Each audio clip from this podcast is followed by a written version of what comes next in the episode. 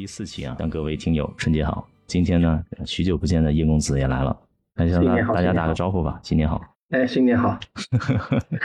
潮汕人可能过年确实比较忙，我觉得。对我，我们大概忙完年初四之后就开始比较自由。我过年年初四我就飞去北京那边滑雪了，滑雪啊，我还以为你潮汕人天天在家拜神呢，从初一拜到十五。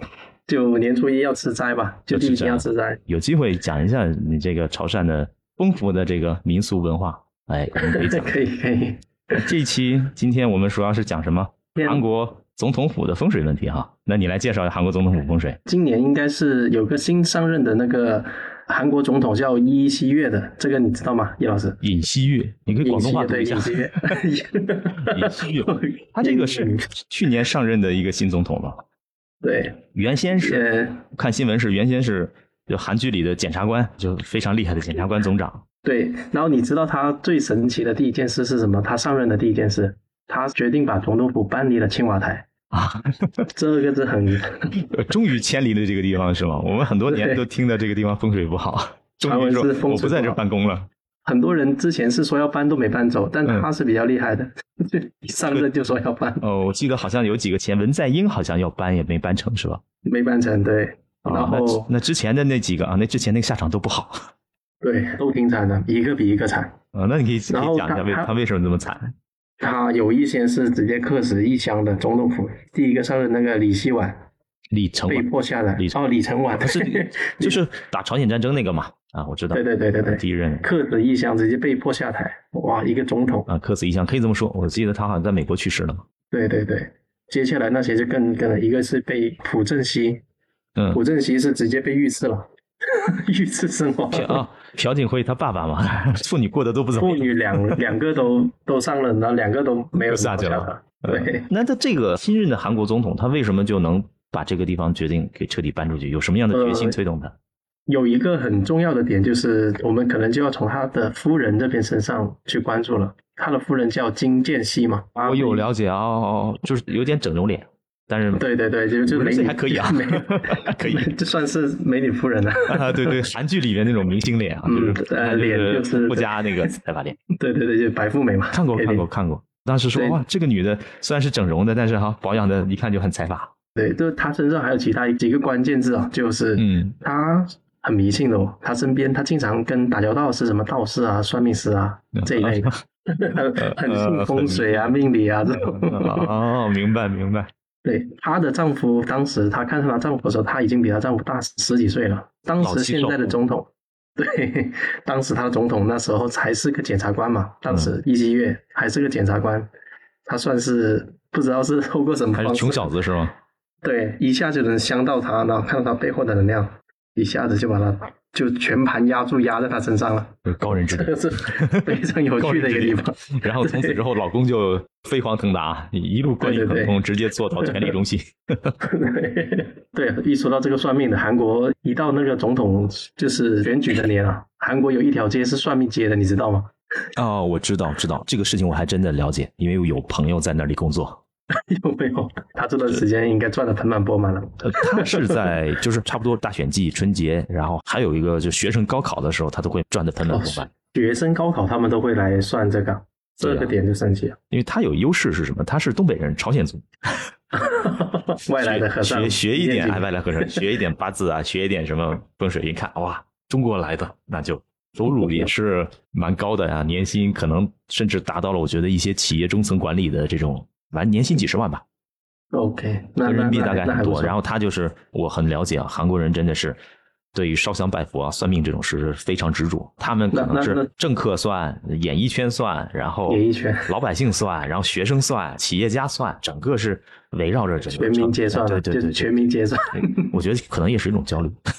对对对，焦虑。接着说他那个漂亮老婆，这个漂亮老婆是有一点东西的哦，感觉上她对命理啊、算命，哦，你就说他，因为他你的感觉分析是因为他的老婆就是经常有这边就是跟这些什么算命的啊、风水大师啊、僧人道士互相接触，然后对你觉得有可能是他的他的夫人在背后推动他背后赶紧搬出去，推动他。对赶紧，就搬出去是会聊到我们的重点。今天聊就是一个青瓦台的一个风水。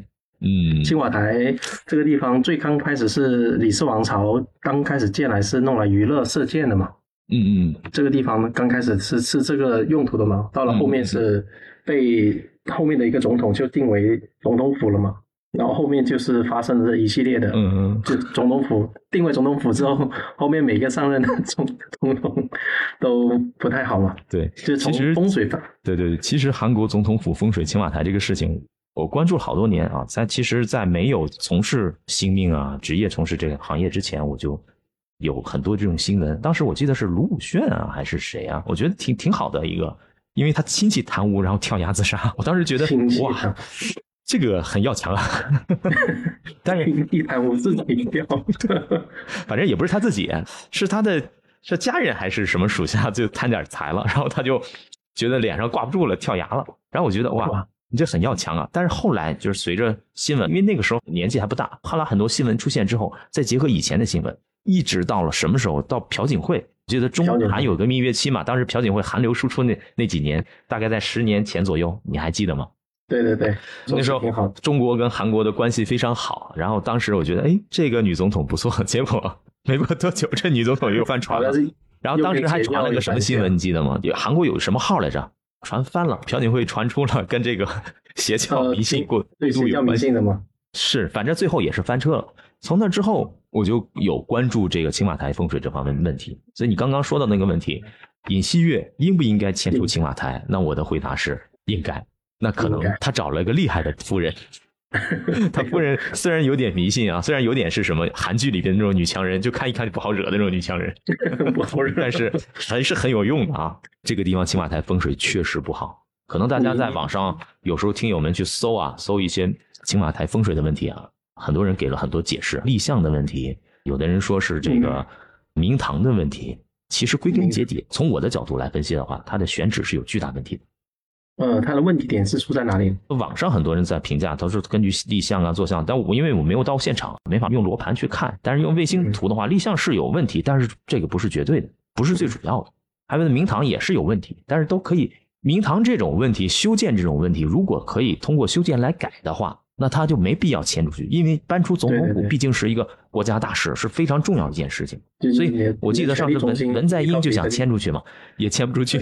嗯你说的文在寅的话，就是他算是一个比较安，现目前来看还是比较安全一点的，目前没有什么丑闻，我不知道，目前善终，对，目前还比较安全平安。但是好像也有被官司是吧？有被起诉吧，他好像现在去当图书员，就是开图书馆嘛，好像是去那你要是去起。诉成立，不是还是要蹲大牢吗？就不死就行。就是 当韩国总统是最高危的行业。我其实我以前在韩国一些论坛看啊，的韩国人就有说法，总统府是风水最差的，为什么搬不了？是真的是很难。你要把这个东西，把这个权力中心你要迁到别地方，真的是大费周折跟需要决心的。那我这次可能是觉得尹锡悦非常信这些东西，下定决心，因为他本身也很也是很强硬的一个人嘛，去搬离对，搬离是好的。为什么？其实这个地方它也其实节省了选。我们其实我会把这个图啊发到上面，大家可以看。青瓦台的风水其实是一个节穴的一个，是在节穴，但是它不是龙脉，不是龙脉，对，它是一个算是从玄武方的话啊，我也不知道什么山，一个支脉北。岳山吗？呃，对对对，我看到上面有一个好像是北岳山啊，对，玄武方是北北岳山。它下来的时候，其实它的坐向也是说子午像，也跟咱们故宫一样，也是说子午相，只是稍稍歪一点，这个不影响。歪了，对，这种立项的歪一点点的话，其实不太影响，只要不差超过四十五度啊、十五度啊，或者卡在空亡线上也没事儿。就是它这个地方是问题在哪儿？它这个支脉下来的话，它不是龙脉，它是支龙都算不上。他们那条的龙脉是长白山吗？白头山嘛，对不对？哦，白头山对，那这朝鲜半岛公认是白头山嘛，白头山是龙脉下来啊，因为气比较好嘛，在那个长白山的气比较好下来。但是他这个地方的问题是，嗯，他们把这种总统啊这种我们说就是很贵气的地方，那放在了这个穴上，这个穴是不对。这个穴的话，正常来说的话，从我角度来看，它像是一个鲶鱼，而且它两边有护卫，像须子一样，应该是一个鲶鱼望穴。有些大师说对了，这个地方适合阴宅。阴宅就是我们 把祖先 埋在那里，然后我们就咸鱼翻身。你刚才说了有有两条区，我细看才才发现，我没看的话，我刚开始以为在那个大草坪跟下面，我以为是个红酒杯呢。嗯，细看你就发现 像两个须子是吗？对对对，它这个其实在中国的话有很多怪穴嘛，就是形容啊，其实它就叫鲶鱼望地，它像一条大鲶鱼。那这个地方其实它是还是就是适合发富。鲶鱼那风水上面说鲶鱼是属代表什么属性啊？鲶鱼你想啊，首先它皮肤不是很好，皮肤皮肤就是有刺嘛，滑滑的。那你可以看到背后，背后那门山一般叫玄武山，那个山可能现在来讲的话，有破军相，有连连真相啊，这是九星望风，就是山上我们换成大家能理解的，古人写东西他比较理解有点费劲。你看山上的皮肤，石头都露出来，露骨嘛，是吧？皮肤不好。然后鲶鱼是什么？然后它那个穴其实确实蛮有气势的。它在青瓦台修殿的地方像一个大嘴嘛，像一个扣一样的，旁边两个须子。那这个地方其实它如果是这个地方的话，正常来说的话，呃，适合埋人嘛，然后让后代发富，其实也是不错的一个穴。但是你让总统一个大国人还是很有贵气的，人人追求这个东西，那还是权力中心在上面是吧？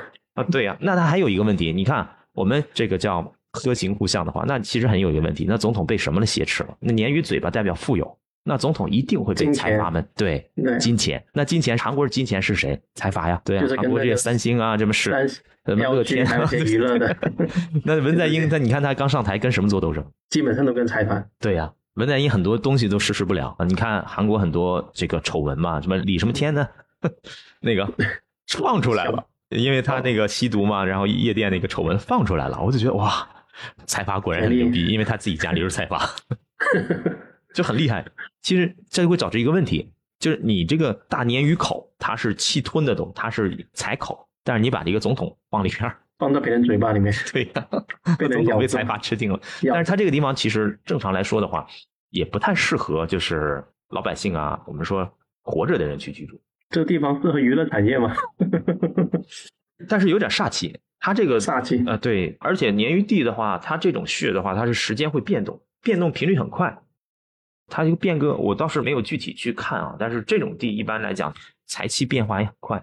我之前也有听过什么十年一地的，也也有个运是吧？十年一个运，每地气地地运它有时候会有，对对对，我们黄极士经啊，还有很多经很多的古籍里会给你讲，就是这种地方它气会变。它鲶鱼穴的话，它气还是变得会非常快。它这个地方来说的话，适合发财嘛。嗯，娱乐行业可以做，但是也可能要就要建一些标志性建筑之类的，就是挡挡煞。它好像哦前面有一个，也是韩国的一个历史名，它这个广场里边还是做了一些布要局的，这样去当，他做了一些布局，包括你看他明堂很宽亮，嗯，但是对有个问题，你从鲶鱼下山，他就鲶鱼望说这大鲶鱼下山，它的气是很急的。你这个青瓦台不能再血口，你应该往前推一下，让这个气吧有个缓冲。我这样可以理解，像瀑布缓冲一下。但哦，对，但是他没有，他直接把青瓦台靠在这鲶鱼嘴巴上，然后后边吧？后边那个山一般叫靠山嘛，靠山是玄武位，还露个大骨头，那个石头露出来嘛，就靠山也靠不住是吧？露骨的靠 山。理解吗？靠山不太稳，是吧比较露骨的靠山，皮肤嘛，就是其实我们经常看一座山的话，看这个山秀宏伟，那都是好词。你看，如果你要去江南，江南里面很多山秀，那山秀的下面的话，嗯你一打听这个村子里全是文人墨客，全是古上出状元，这叫山秀。如果山很雄伟、宏伟，它倒没有说植被覆盖，那很雄伟宏伟的话，那它下面也一定会出现一些豪杰之类的东西。但是它这个山吧，你说它秀也不秀，你说它雄伟也不雄伟，然后搁山上还露着大石头，这种石头就跟人长这种肿瘤是一样。哎，这对对对对，所以肯定是不好的。你要去断的话，能断出很多东西，官灾啊、是非啊。按照这个中国人把它比作天上九星的星风来讲的话，它肯定是风水极差的地方。我是觉得，可能当时李承晚选他这个地方的话，来做办公只是暂时的。嗯，因为李承晚他，我记得刚上台也是捞钱嘛，问美国要钱，这个要钱的，那个要钱的，他可能当时选他这地方也是应了他的局势，他就是四处捞钱。但是如果是把像后来后期的总统是应该是卢泰愚还是朴正熙把他作为总统官邸的话，那肯定要出事情。那根本就不适合总统这种，或者我们说达官贵人或者王侯将相在这儿办公，吃死了。卢泰愚，你看说卢泰愚，我看了他资料是有期徒刑十七年。那最后是在死死在牢中的时候，后期就没关注了。就，差不多，应该差不多，应该。包括朴槿惠的父亲朴正熙被刺杀嘛，后来很多很多事件都是，我觉得很多东西，它是也是冥冥中的一种注定吧，它也是一种业力的一种现象。嗯，我只能说，可能韩国青瓦台风水到此来终结点，可能就在尹锡悦这个人的身上。他这个人还不错啊，骨相格局还不错。他背后还有一个 厉害的老婆，呃，就是整天相信这些。但是韩国总统府正常来说的风水确实不好。我们从从形上，从地气上，它立项不用说，立项它偏了一点，但是还好。它山上不有有一块呃白虎位啊，还是哪个位突出嘛？反正都有灾祸。这个我觉得都是小的一些细节，小的细节的话都可改，对吧？如果他明堂有什么问题，我白虎高一点，那其实都可以改。最大问题是这个地方选址就有问题，那是没法去改的。所以根本上是动不了。所以最好的办法是什么呀？逻辑 就搬了，就搬了。如果能改的话，我觉得文在寅其实在任期之内想改，不适合在那办公。对，这样搬完之后，在你看他搬离之后的话，后面这个总统相对应该是没那么多多灾多难，是吧？对他如果彻底搬完的话，他换的一个新地点，因为其实气运也很重要。嗯，其实我要你要看各个国家的办公地点，它也决定很多，包括咱们紫禁城，咱们紫禁城的这个。四四平平啊，就是子午线呢，都是很规矩，很讲规矩。但是最近也不好，最近它有一些东西它挡一挡，它有一种虎落平阳之势，就是有一些风水上有些影响，是这么回事。但是无论怎样都没有韩国总统府这么夸张，这风水这么差。你包括其实日本的首相官邸，我记得他在城市里也很多的这个植被覆盖挺好的，最多是首相见到一些。阿飘之类的，日本首相府传说叫阿飘多嘛，但是也不影响。你看唐宁街也年年有阿飘，白宫也有阿飘，这个就是大家共存嘛，也也没有什么危害。不是说你这个在白白宫里一见阿飘，我就要我完蛋了，我就不得善终了。说唐宁街或者英国首相，就是大家共共存一种现象是很正常。但是你像韩国这种，就明显它太有问题了，就一眼看过去，这个地方山，这个地方选址，包括它修建，你修着你修建，你修建有问题啊，你修建的把这东西修建的像一个什么？像陵园是吧？对我中我中间看到中间那个草坪，我以为是那个什么马桶盖，马桶盖掀开，下面就是，哎，有点像马桶盖，真的，你别说，他这样看照片有点像马桶盖。对，就是马桶盖一掀开，下面就是 下水道。像对啊，这 马桶盖其实就是整整平平，像那个中山陵，像那像我们去看那墓园陵园那种感觉，就是本质上它这个确实不太好，确实不太好。而且有时候看的，一像马桶盖，二像很像棒球场，我觉得。那棒球场打来打去也不太好，那打来打去的，有道理啊。哎，你看，这个风水来讲，就是呵护象形。你看，你要懂得这种联想型思维，你看你很快就学会了。棒球场打来打去不好，打来打去的那棍，对，那个棒球棒，大家打来跑来跑去啊，就是下一任总统整上一任总总统是吗？对，那球丢了再去整朴槿惠，然后这个尹锡悦整文在寅，对，每个人有这种感觉是吧？他们上下总统都是不对付的。他们每一个就是上下总统，就是都是在这个换届的，没有平稳，没有平稳交接的，嗯嗯，对，腥风血雨嘛，互相斗来斗去，所以这个东西牵出去有好处。至于他具体是什么原因迁出去的，那可能来讲的话，会像你说的，他的夫人啊，确实，我觉得他的夫人呢，整体看那两个夫妻来讲，他的夫人真的是一个影子，就是夫妻俩一起共一起共治嘛，一起 背后很多主意，因为这个男的会听他夫人。那那肯定，那枕边风是吧？不听他他惨了。毕竟你当年是穷小子呀，我这个比你小十几岁、家产万贯的白富美，我嫁给你，你肯定要尊重我的意见。所以，我对对对，可能也像，因为他夫人看面相知道来讲的话，就是很善于在名利场上，就是韩剧里的那种女人嘛，很善于帮她老公铺路啊，在交际，啊不错不错不错。嗯，那这次的话，最终结果就是我搬出青瓦台，对他来讲是好事。对整个韩国总统，反正反正这个职业来说是好事，从事总统这个行业的人来讲是好事，那跟老百姓没什么关系。的话，算是一个大的一个转折点了吧？对于这一个新上任的，对韩国的国运来说的话，应该可能算是大的转折点。嗯，这反正是个转折点，它一定是个转折点。就害怕搬着搬着，等一下又又回去，那就惨了。就搬到更不好的地方，那也不至于。只是说他这个选择是对的。对对，只是他这个选择是对的。要不然的话，整体来讲的话，在韩国做总统太危险了。高危人群。好了，那我们今天是把这个韩国总统府的风水给大家讲了一下。接下来我们下一个话题就是官人数。官人数是吗？你想学这东西？哎，我我其实我想问一下啊，叶公子，你啊平时在生活中你看人准不准，或者有没有失算过，严重失算这种？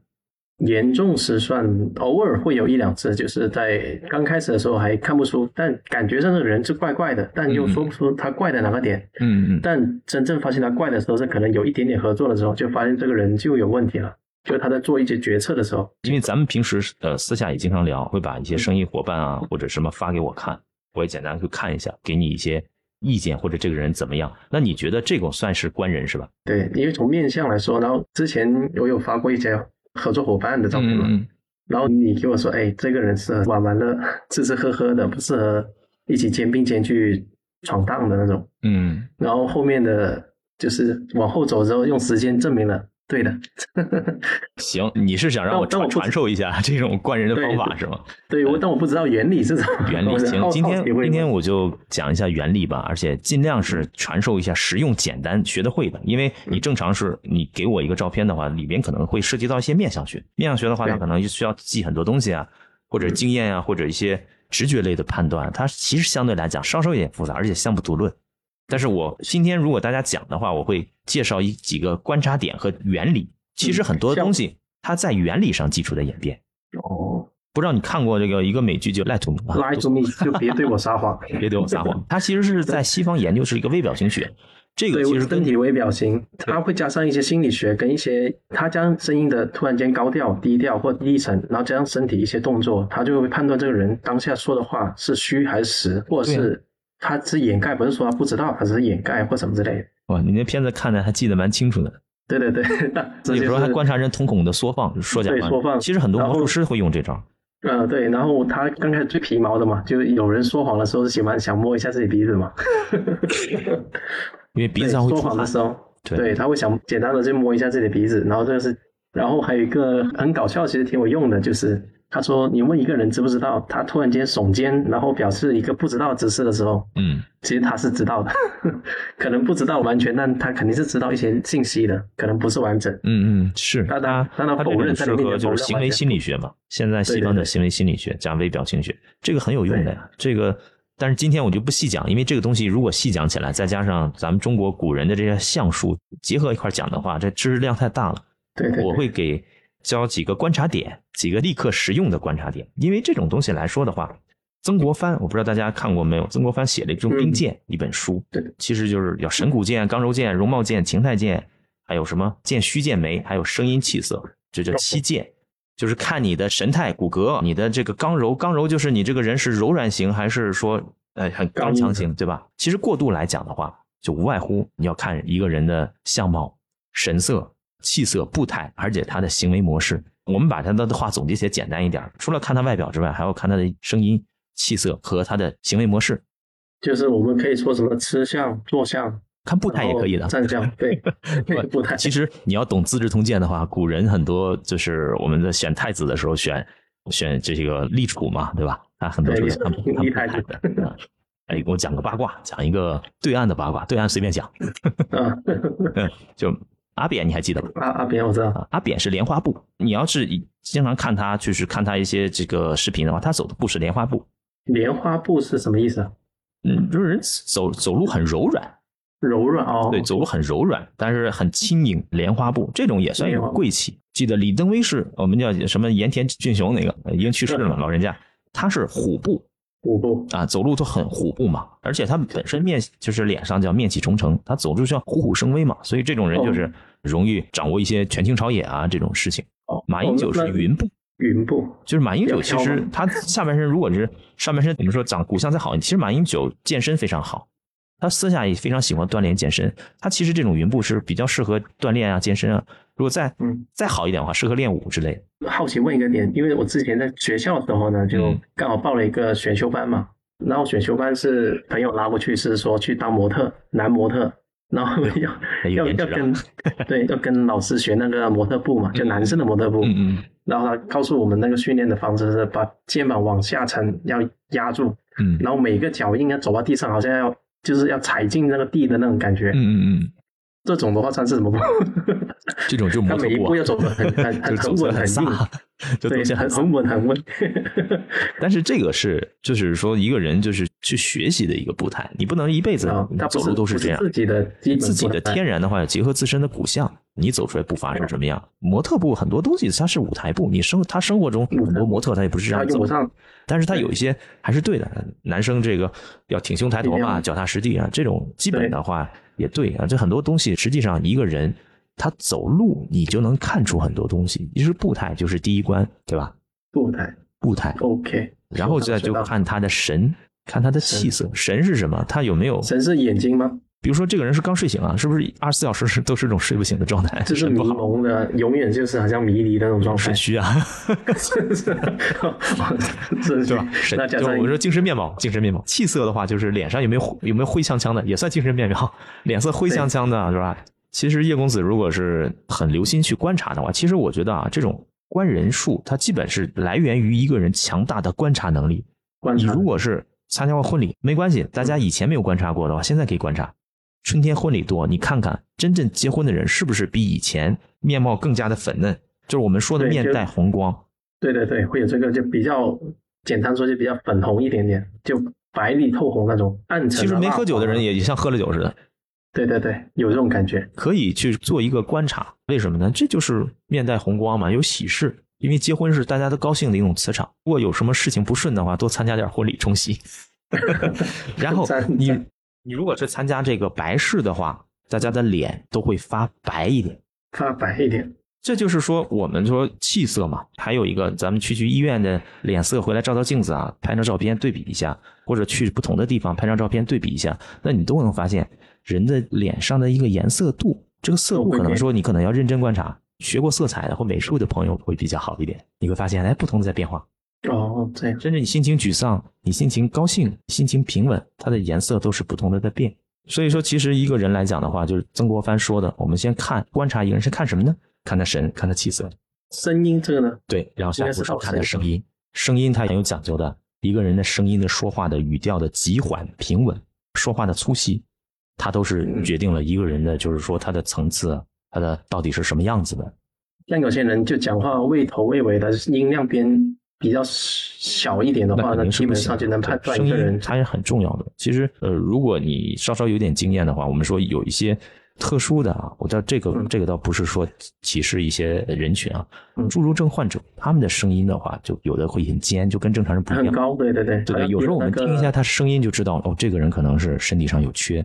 其实正常来说的话，就是古人讲五弊三缺嘛，有时候说一句话，声音就能听出来他是不是五弊三缺，他是不是说老了是孤苦伶仃的话，其实有时候在听语音，经验久的话也可以听出来，这声音决定了很多。你说女孩有的声音太过于沙哑，在古人来讲都属于一种不吉之象。我们不是说古人用词比较过分啊，贫贱，贫贱之相。啊，但是实际上很多东西来讲，就是说从古代的伦理社会评判标准来讲，他这种声音是不好，就是很多你看声音粗糙比较沙哑的歌手、女中音歌手，你让按照古人生活标准来讲的话，他们一定是不太符合时代。但是时代在变化，我们不说女中音啊、沙哑，比如说萧亚轩，我就很喜欢听她的歌曲啊。但你按照古人那种评价来讲的话，听她声音就知道 这个女的生活很放荡。但是这是古代的标准，现代我们有现代的一套标准。我觉得声音很好听，至于她人生怎么样，那个我觉得是大家的自由选择。这个其实就是古人看的几个点，就你像曾国藩说的神态、面貌、刚柔，刚柔就是一个人是不是你感觉他很硬，啊，你还感觉他很柔、很包容，这都能分辨出来。然后现在来讲，我向大家就传授一点是什么呢？是比较适合现代人去观人术。我总结了八个点，我觉得叶公子也可以去了解一下。可以学习学习。美国有个爵士乐手，而且还写了部爵士乐史，叫泰德·乔亚。这个大家不用对对对，这个大家可以说感兴趣可以搜索一下。他这个人是牛津、斯坦福大学都是教授，他这个人研究的非常广泛，还是个写爵士乐史的。基本上，如果对爵士乐有了解的话，大概明白他写了一部完整的爵士乐史。他这个人对人类的社会学、心理学、神经学、神学、圣经什么全部有研究。然后也是一个牛人啊。对啊，然后他其实哎还在很多集团里边担任 CEO，就是很全能的一个人。我说又是教授，又是音乐手，然后又是一个会经商。然后他其实也总结了几个点，他的点的话，一本书里边结合他的点，我自己也把他点融合起来，给总结了一下。那他提到第一个叫观察配偶，配偶，嗯，比如说我现在跟你刚认识，我会观察你的配偶，因为配，因为他的原理是在现代生活中的当中呢，配偶是一个人的另一部分的互补，另一部分能量，或者另一部分的期待。嗯，也是哦。对，如果你遇见一个很成功的人，你发现他的配偶是很多问题的，那会造成什么呀？要不然是他有问题，要不然他的家庭生活是不太稳定。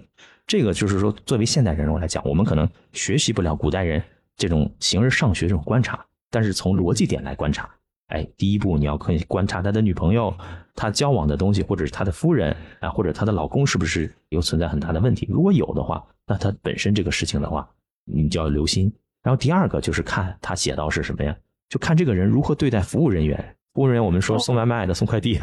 对，这种对人不尊重，就很容易在这个方面是是啊，我觉得很有道理，因为这些人类是跟你服务状态是不对等的。嗯，其实我就遇见过，以前就是谈一些事情嘛，谈的比较好的一个人，他私下跟朋友之间也很好，但是有一次跟他出去吃了个饭，我发现这个人有一个最大的问题，他对菜品过度挑剔，就有些在我们看来就不是毛病的毛病，他就是这个有问题，那个有问题，这家店就导致跟他在一块儿就很很不舒服。而且长达两三次都是这样，就过度的挑服务人员，就是包括人家仅仅是外卖晚一点送，呀又要投诉要什么的。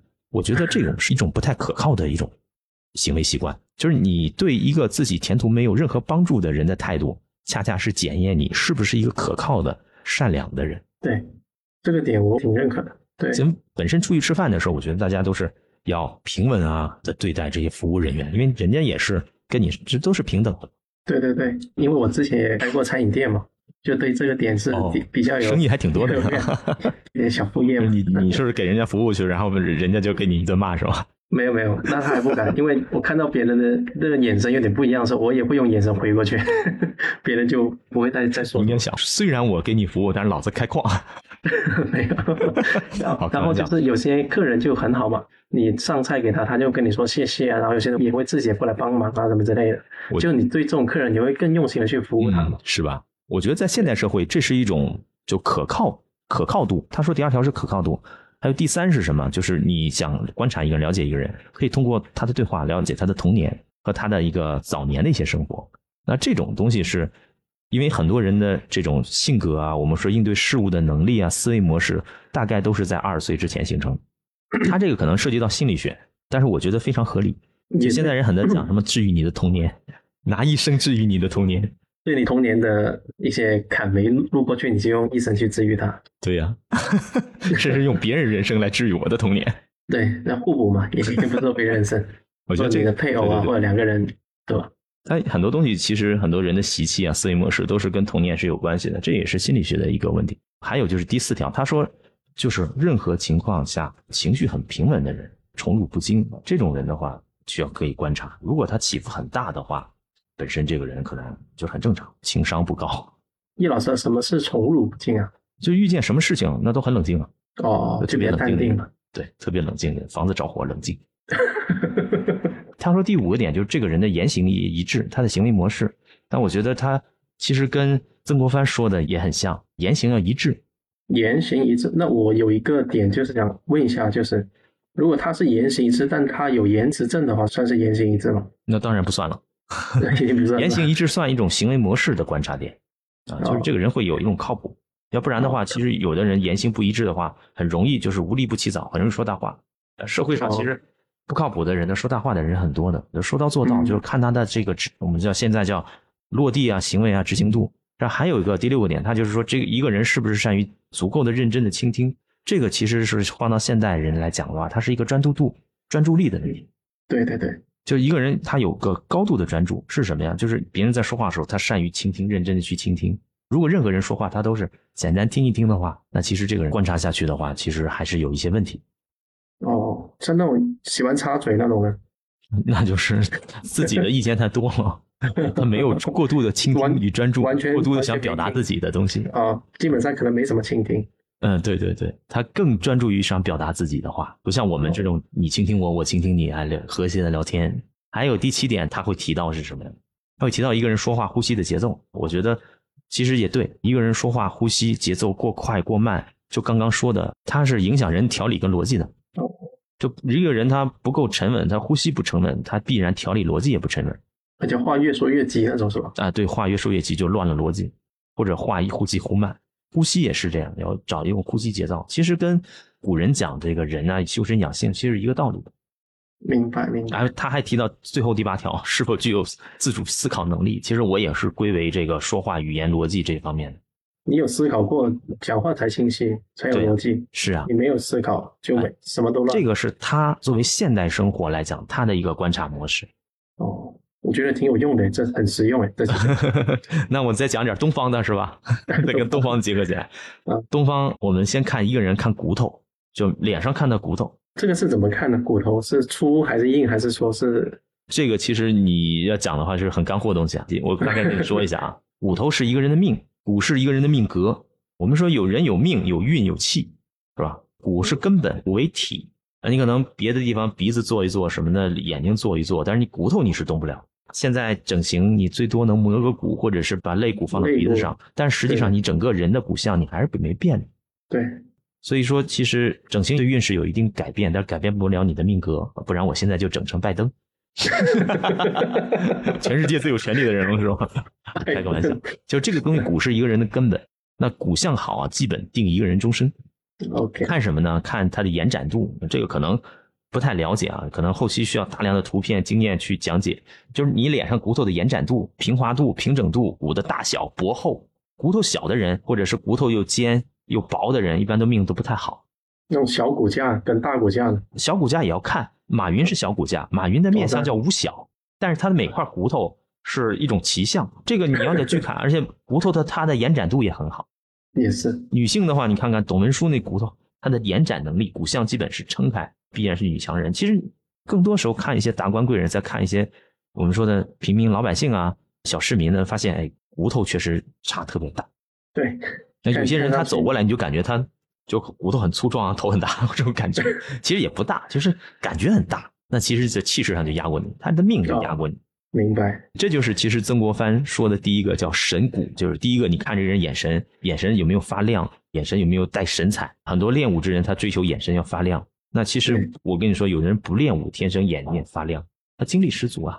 你精力不足，你肯定是什么事情都做不了，你肯定是这辈子也没什么太大出息，天天生病。对，有些企业家的眼神是很犀利的，有时候被一些很厉害的一些老总啊，他跟你对峙讲话的时候，对对对，确实有时候会怂的，有时候会怂掉的。而且我感觉就是很多的，我们说一代创业者啊，那些董事长啊，老头子啊，六十多岁天天上班，神气很足的这种，你像老总啊，你也接触很多。然后就一个人刚柔，他是刚是柔，刚才说过，还有他的面相，你不能有太多的缺陷，长恶痣啊，这就是这都不可以的。如果一个人特别的丑陋、长面痣的话，你都要加入评分标准的。本来可以给他评个 S 级，差分差一点打个 B，容貌分打个 B 级，看他的这个情态。情态就是一个人是否是很善良啊、很好啊、做人啊，就是感情流露嘛。其实我觉得，就是你观人来讲，你自己心里要有一套打分的模板。嗯，这就是避免了相不独论。你说这个人声音不好，那这个人是。可能是什么公鸡嗓啊，公鸭嗓，男生公鸡嗓，贝克汉姆是吧？对，贝克汉姆传说中公鸡嗓。但是实际上你要其他方面打分啊，他容貌分 A S 级，是吧？对，一个人评价就像你捏一个人数据值一样，哎，均衡角形战士，他是六六角形战士是吧？哎，对对对对对，不能是光是一点说这人长得丑，哎，就一定是不是好人，就一定一棒子给人会死，也不是，要综合来看，而且要根据你。接触这个人的目的是什么？如果你是想有现代社会的商业合作这种的话，那可能你要把有一些选项分给去掉，他个人私生活跟你没关系。对的，个人。但是如果是你要是说有情感发展来讲的话，那你更多的时间去了解一个人的背后，去了解他的认知，了解他思维模式、他的气色、他的声音。须眉见是就是一个人的这种胡子、眉毛这种断眉肯定不好啊，或者是眉尾断掉那。咱们吴亦凡眉尾断掉，正常来上学来讲，算算有大截，眉尾算是这也大劫就是性的，就是这些也是基本的面相的一些看法。面相有很多种看法，但是我们现在只能不能一下子给大家都是成上学课了，只能展现一个好的行为模式。怎么去观察他的行为模式？第一个是重要的观察力，了解他的步态，看他的神气，看他的气色，然后再观察他的事情，观察他的配偶，就很多你像破案推理一样。对对对，这个就是符合我们说现代人观察人的一种方法。其实很多可能是在一些企业上班的人，他是有这种需求，有这种经验，但是实际上我还是提倡生活中要善于观察。嗯，这个节目的话，看 HR 可能就 HR 领导也要看，或者刑侦啊破案的，对刑侦观察观察犯人是吧？他们其实生活中也已经带入到生活了，他们走大街上看一眼，谁是小偷什么的也都能看出来。这个就是长时间的观察力。嗯，把更多的精力是放在见人这方面，我觉得是对人来讲的话，发展啊各个方面都是有好处的。OK，叶公子现在就可以看，看看这个。新上任的这个合伙人啊，什么投资人啊，什么老板们啊，都靠不靠谱啊？不断的 去体用我教你的方法体会，如果实在体会不了的时候，到时候照片再发过来。可以。我有几个好奇的点哦，就是就是有一些陋习吧，我我想知道一些就是身体上不好的陋习，是它会给自己带来什么？从那个个人风水角度来，就是有些人喜欢走着走着就吐痰这一类的，那肯定不好啊。那这个东西其实。这个东西算行为风水。你要观察一个人的话，这个他的行为模式、行为风水，现代化叫行为模式，呃，过去来讲叫行为风水，都是不好的。吐痰肯定是你素质不好啊，品行败坏呀，或者来讲的话，你没有功德。一个人没有功德，必然会自私啊。你跟一个自私的人怎么去合作呀？对对对。或者他身体真的不好，有肺痨，憋不住，那也不行啊。你跟他天天生病的人怎么合作呀？或者抖腿啊，或者是对吃相难看啊。抖腿这个我就很有感触，因为之前在也是餐饮店嘛，就有一个那个请了一个员工嘛，嗯，他有时候没客人的时候，他就拿个凳子坐在店门口，就那里抖腿玩。然后他漏财吗？我想问一下。对对对，就经常听到好像是跟人家借钱什么之类的。嗯，那肯定漏财啊。那你作为老板来讲的话，抖腿的人一般不要用。对，不能看以大用，到时候不不能用啊。就对，然后那时候很夸张嘛，就拿拿了拿了几张那种那种凳子。他踩在上面凳子上抖，抖到下面凳子也发出那种声音。那那有点夸张了，这个走腿夸张了。反正你看，很多东西都是我们都能从行为心理上来推导。你吐痰的人肯定没有公德心。嗯，抖腿还有什么？还有吃相难看。吃相难看的话，肯定顾自己啊，不顾别人。就是他可能没有情商，你可能不顾及别人心里的感受。别人觉得啊，你这样吃不好，他也不会看眼色，不会看眼神。那这种人，你肯定不能让他做什么机灵点角色，做你的秘书啊，做你的司机。如果是香港拍《古惑仔》片里边，这种人死的最快呀。是是不是啊？要看大哥多少机灵点，小伙子机灵点，看个眼神他看不懂眼神，那这一集就挂掉了。所以你可以这么理解，吃相难看的人，他是没有情商，顾及别人，他没有这种共情感觉，他不知道别人对自己的看法。很多东西可以推导。对，有时候跟有些人一张桌子吃饭，就是他吃完这一些骨头啊、架子，他会很规整的都放在碟子上面，但有人就会吐的满地都是嘛。那有点吃相太难看了。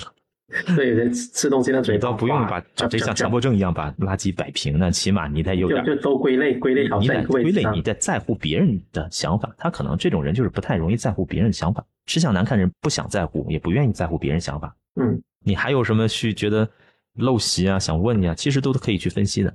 哦，更多了一个是日常每天都能看到，就翘二郎腿，翘腿。翘腿 翘腿跟盘腿好像又不一样是吧？翘二郎腿对身体不好，盘腿 盘腿怎么盘？他要是那个双盘啊、单盘啊，那打坐一样盘。那上班没有这么盘的吧？在电脑面前盘着腿打坐。打坐那可能是在思考问题的时候。二郎腿本身你对身体就不好啊。我们先不说他这个对人的尊重啊，因为尊重属于社会的问题。嗯。那首先这个这个行为对身体不好，很多问题，这个腰椎啊、长肩、盘郎腿，包括脚的变形啊、畸形都是出来的。但是另一方面的话，现在社会学认为二郎腿是一个尊重的一个互相尊重，没事翘二郎腿的话是对一种别人的一种不尊重。哦。嗯，这个方面的话，他倒不是会。因为是社会的标准啊，认为这种行为是一种不尊重。明白。突然间想到一个，就是有些人讲话讲讲会这样，就是这什么呀？不知道，就好像他鼻子有很多东西堵着，天天就要喷 喷一点气讲话。这是鼻窦炎吧？是鼻炎吗？这是什么？哎，我跟你说，任何就是不正常的行为，大家都要纠正。人说话也是一种语言风水艺术，对，说话是艺术。就是说话，呃呃，但当然你这种说英语罢了，你确实英语不好，或者是说你在思考，对吧？像你们香港人、广东人说我们普通话，就有时候会思考一下。对，这个词怎么说来这个词出来？对，这个词怎么说来？反正我，反正我觉得你普通话挺好的。但是正常，你说你朋友跟你说广东话的时候，也自己也很多的奇奇怪怪的口头禅，肯定是不好的事情，也是代表他语言条理有问题。一个人语言条理有问题的话，他的我们讲一个人就身语意嘛，语有问题的话，那肯定是吧？条理、思维逻辑啊，肯定也是不好的一方面，都要去纠正。有，但是说话逻辑我觉得特别难，这个东西需要学习，需要练。就后天学习的，是可以。归重点，然后要有逻辑，要前设，讲这个结论。英国有一部电影叫《国王的演讲》，不就是口吃嘛？学会演讲，没事也可以看，还有卡耐基之类的，都我觉得练一练都可以。就是你大脑习惯了，提前打一个提纲，然后随便看着提纲就说，脑子里有提纲，立马就说。不然你跟任何人说话，你先不思考就说话，我觉得都是条理逻辑的问题。